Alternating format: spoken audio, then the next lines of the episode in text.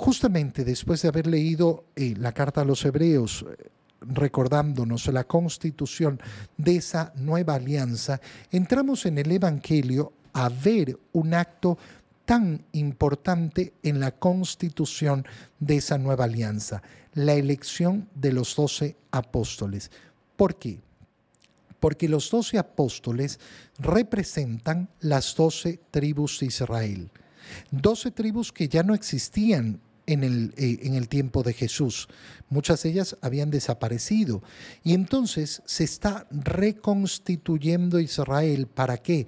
Para formar con Israel esa nueva alianza que ya no va a beneficiar solo al pueblo israelita, solo a los descendientes de Abraham, sino a toda la humanidad.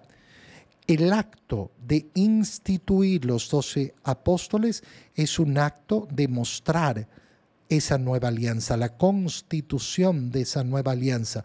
No es simplemente elegir, ah, bueno, sí, elegí doce porque doce. No, no, 12 tiene una representación clara en las doce tribus de Israel, que nacen de los doce hijos de Jacob.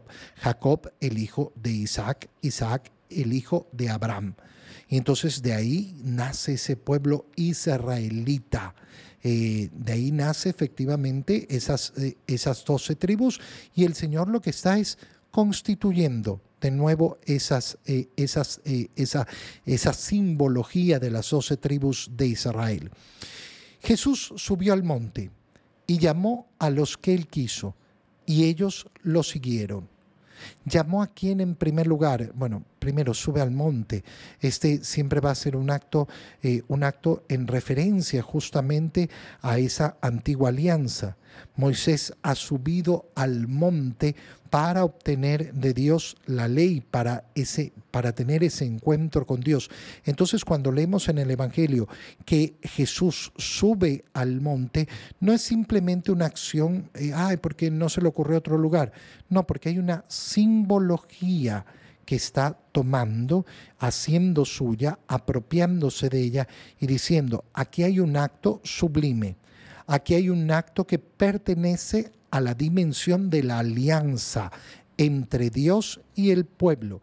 Y entonces eh, eh, va a ser importantísimo. Llama a quienes, a los que Él quiso. ¿Cuál de los doce ha sido impuesto a Jesús? Ninguno. Y va a ser tan importante y tan bello esto. Ninguno le ha sido impuesto. No era obligación que escogiera a ninguno de ellos. Él ha llamado para sí a los que Él ha querido. Y ellos lo siguieron. Qué precioso porque en esta frase tan, tan, tan, tan sencilla se nos está mostrando el acto de amor, del que, del llamado y la respuesta a ese llamado. Y los dos son hechos en libertad. ¿A quién llamó? A los que él quiso. ¿Y porque los llamó estaban obligados a seguirlo? No.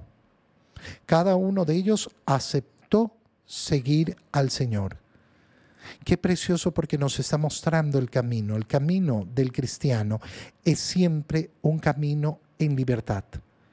Dios nos llama, pero no nos obliga.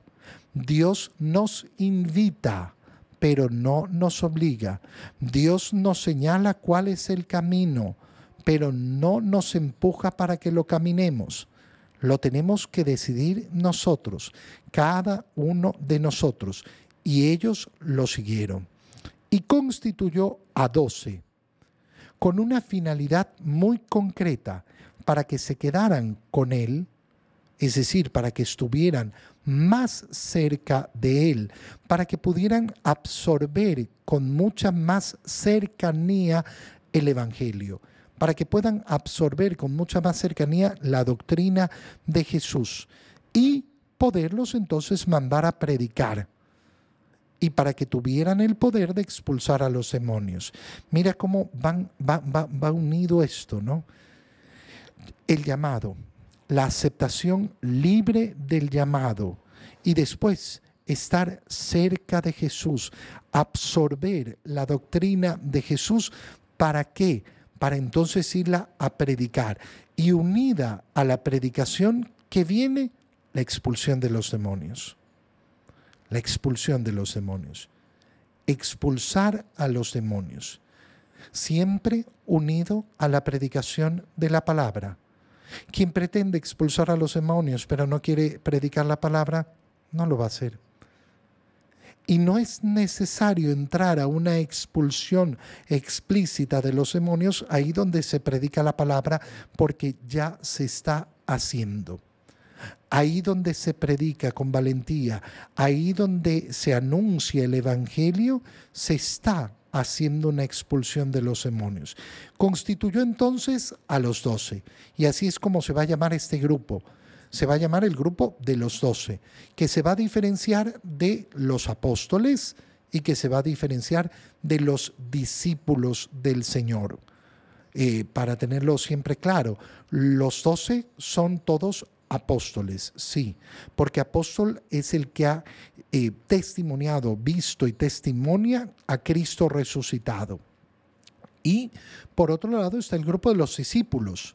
No todos los discípulos son apóstoles, porque no todos los discípulos han visto, han sido testigos de la resurrección del Señor.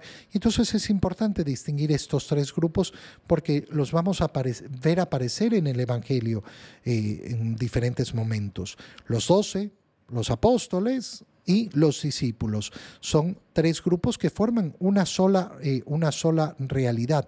Y ya vemos efectivamente cómo se va conformando en esa nueva alianza una institución jerárquica jerárquica. Cuando la gente habla de, ah, es que la iglesia de Jesucristo no debería tener jerarquías, mentira. El Señor ha constituido jerarquía, ha llamado para sí, ha elegido, porque le dio la gana, porque quiso, no porque estaba obligado, y constituyó, constituyó a los doce. Constituir significa formar una institución es decir, que está estableciendo una institución jerárquica donde estos doce van a tener eh, precedencia, primacía sobre los demás discípulos. Y por eso el orden en que son anunciados esos doce también va a tener su importancia, porque a pesar de que todos forman el grupo de los doce, siempre va a empezar por Simón, al cual puso el nombre de Pedro.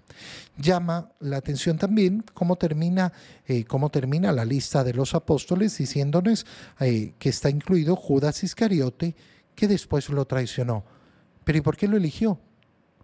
¿Acaso Jesús no sabía que lo iba a traicionar? Sí. Como sabía que tú ibas a pecar. E igual te llamó. E igual te ama. El Señor invita porque quiere, porque ama. Y cada uno de nosotros responde. Responde al amor de Dios con el mismo amor o responde al amor de Dios negándolo.